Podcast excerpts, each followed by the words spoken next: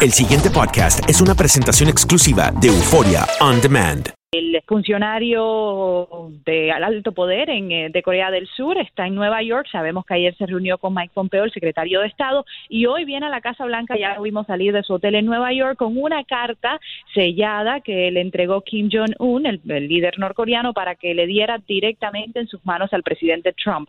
¿Qué circo se va a armar hoy en la Casa Blanca? Pues no lo sabemos. ¿Cómo se va a dar esta reunión, este encuentro, la, la entrega de la carta y qué dice esta carta? Pues lo veremos durante el día de hoy y de ahí puede que a lo mejor Kim Jong-un hasta desinvite al presidente, porque el presidente desinvitó a Kim Jong-un de la reunión.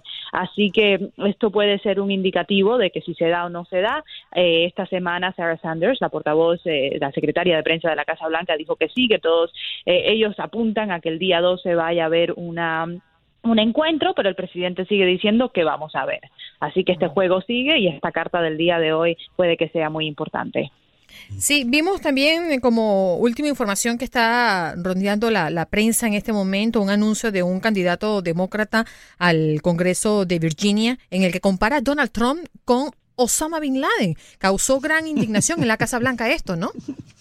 Pues esto se está dando, como bien lo dices, lo estamos viendo ya romper. La Casa Blanca no se ha pronunciado al momento, el presidente no lo hemos visto tampoco tuitear, pero yo creo que sí, ayer, ayer o antier, ya se me pasan los días con la Casa Blanca cuando explotó el, todo el, escándalo de Roseanne y la cancelación de su show por lo que había dicho sobre Valerie Jared, sobre Valerie Jared eh, Sarah Sanders tenía una lista larguísima que leyó ese día ahí en el, en el briefing de todo el que le debía una disculpa al presidente Trump. Y si, por qué eh, la Casa Blanca tenía que disculparse eh, por lo que había dicho Valerie Jarrett si había un millón de personas que se tenía que disculpar públicamente con el presidente. Así que yo creo que a este también lo van a sumar a la lista.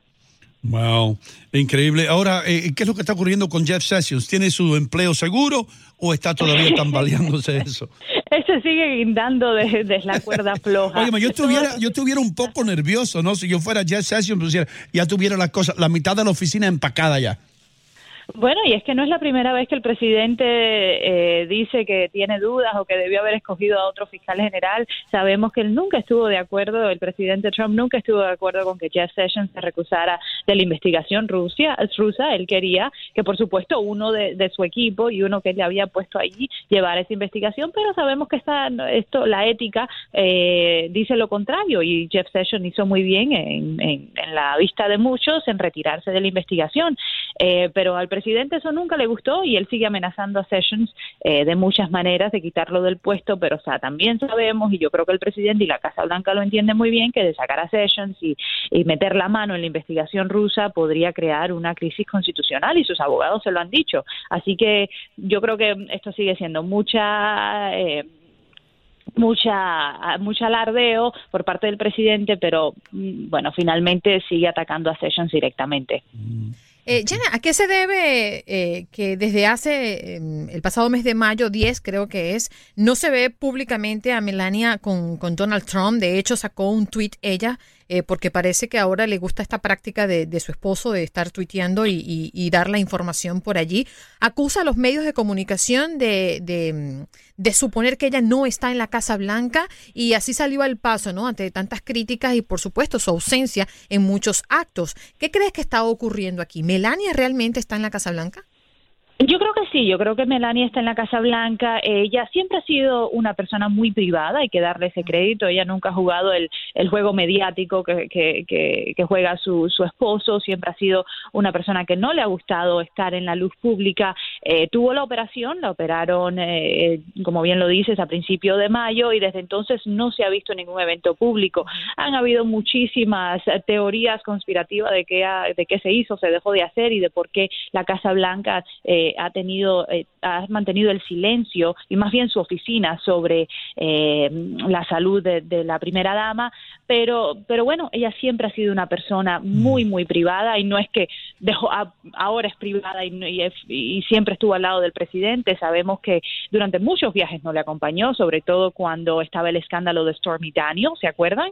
Que la primera dama también desapareció del mapa eh, y, no le acompañó cuando, cuando estábamos hablando del tema. Entonces, ella se ha ausentado, no ha sido una primera dama que, que, ha tenido un papel eh, protagónico en esta Casa Blanca y ahora, tras su enfermedad, pues quieres mantener la privacidad y yo creo que también hay que respetárselo. Los que eh, residimos en el área mm, estatal de Nueva York, eh, New Jersey, Connecticut, sabemos muy bien eh, qué tipo de político es Rudy Giuliani. Rudy Giuliani se está eh, un poco más, según yo he visto, con el presidente últimamente, y era un hombre que sabía manejar ambos lados de la cerca, es decir, él era republicano, pero hubo muchos demócratas que votaban siempre por Rudy Giuliani, porque sabía, creo yo, cómo expresar sus pensamientos sin insultar a nadie. Ahora, ¿crees tú que eh, Rudy Giuliani está teniendo cierto tipo de influencia sobre Donald Trump y la manera que se expresa? ¿Crees tú que detrás de, de la cortina le esté dando algún consejo, él como viejo político en la ciudad más grande del mundo, decirle a Donald Trump, mira, de esta manera tienes que hacer las cosas? Para eso ha sido contratado. Mm. Eh, Rudy Giuliani es parte oficial del equipo de, de, abogados que defiende al presidente en el en el escándalo de la trama rusa y en la investigación. O sea, le están pagando por esto a Rudy Giuliani. Eh, de algún bolsillo está saliendo este dinero. Entonces, y es el único abogado eh, como parte de este equipo que defiende al presidente en la investigación de Mueller que le hemos visto en la televisión diciendo y desdiciendo miles de cosas. ¿Cuánta influencia está teniendo en el presidente? Mm, no lo, no lo sé, no lo sabemos. Está en la Casa Blanca, lo vemos en la Casa Blanca, sabemos que está hablando con el mandatario. Y a lo mejor sí, a lo mejor es una jugada eh, mediática que están, ah, que están haciendo tanto el presidente como Giuliani para mantener y para desacreditar sobre todo. Mm. Porque aquí lo que están haciendo, lo que está haciendo Giuliani es tratando de desacreditar a capa y espada la investigación de Mueller y crear una opinión pública. Todo mm. esto va a, crear una opinión pública sobre la investigación para que el pueblo norteamericano, y ya lo hemos visto, que está dando resultado, el pueblo norteamericano eh, va, va bajando las encuestas de, de cuánto quiere o, eh, esta investigación y de, y de su interés en la investigación de la trama rusa. Entonces, está dando resultado lo que están haciendo en los medios de, decir que todo esto se trata de una cacería de brujas, de que ahora, como dijo, de que un linchamiento era la, la investigación de la trama rusa, lo dijo esta semana, y, la gente se lo está creyendo, entonces ya le está poniendo menos fe al equipo de Mueller y eso es lo que quiere esta administración. Entonces, ¿tú, ves a, la inclusión de, de Rudy Giuliani como algo positivo para la administración de Trump?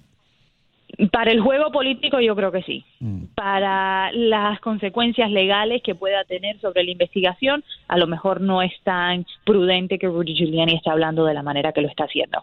Okay. voy con este titular. Las mujeres alrededor de Trump. La visita de Kim Kardashian. La vimos en una foto y a mí la primera impresión que me dio, esto es un reality show. ¡Ay, santo Cristo! ¿Qué fue a hacer la mujer eh, vestida de negro para allá? y sí, y sí, y sí, yo no, nosotros no la vimos, eh, ese día estuvimos todos en la Casa Blanca tratando de ver a Kim Kardashian porque nos pareció, bueno, bastante interesante que una persona eh, tan popular como, como esta actriz y, y, de verdad, bueno, y también tenemos que recordar eh, toda Kanye West, el esposo de Kim Kardashian, que, que ha tenido toda esta controversia por estar a, por salir tan, ¿cómo se dice? en apoyo, en apoyo a Trump, tan trompista que se volvió eh, de repente y después ver a Kim Kardashian eh, pidiendo clemencia por una presa que había sido condenada por crímenes de, de posesión de drogas. Eh, y bueno, nada, yo creo que esto va nuevamente, sigue, seguimos repitiendo, yo creo que la, palabra de hoy es el juego mediático, tanto de Trump como los que les rodean. Janet Rodríguez, muchas gracias por estar con nosotros. Aquellas personas que nos escuchan, que te quieren seguir, eh, ¿cuáles son tus enlaces? ¿Cómo pueden mantenerse informados de lo que tú estás haciendo? En Twitter, en Twitter el mejor enlace porque ahí seguimos al presidente y a todo el mundo y seguimos eh, informando, arroba Jan Rodríguez TV. Eh, una, una pregunta curiosa que tenía. Ustedes trabajan, los corresponsales que están allá todos los días eh, y están ahí eh, a la alerta, no importa lo que pase, los fines de semana también, porque cualquier cosa puede pasar allá, ¿cierto? estamos en el teléfono, yo tengo la suerte, tenemos la suerte en Univision de tener un equipo de fin de semana que nos cubre, pero sí, tenemos que estar alerta y con este presidente tan vivo en las redes sociales, pues sí, tenemos que estar alerta en todo momento. El pasado podcast fue una presentación exclusiva de Euphoria On Demand. Para escuchar otros episodios de este y otros podcasts, visítanos en euphoriaondemand.com.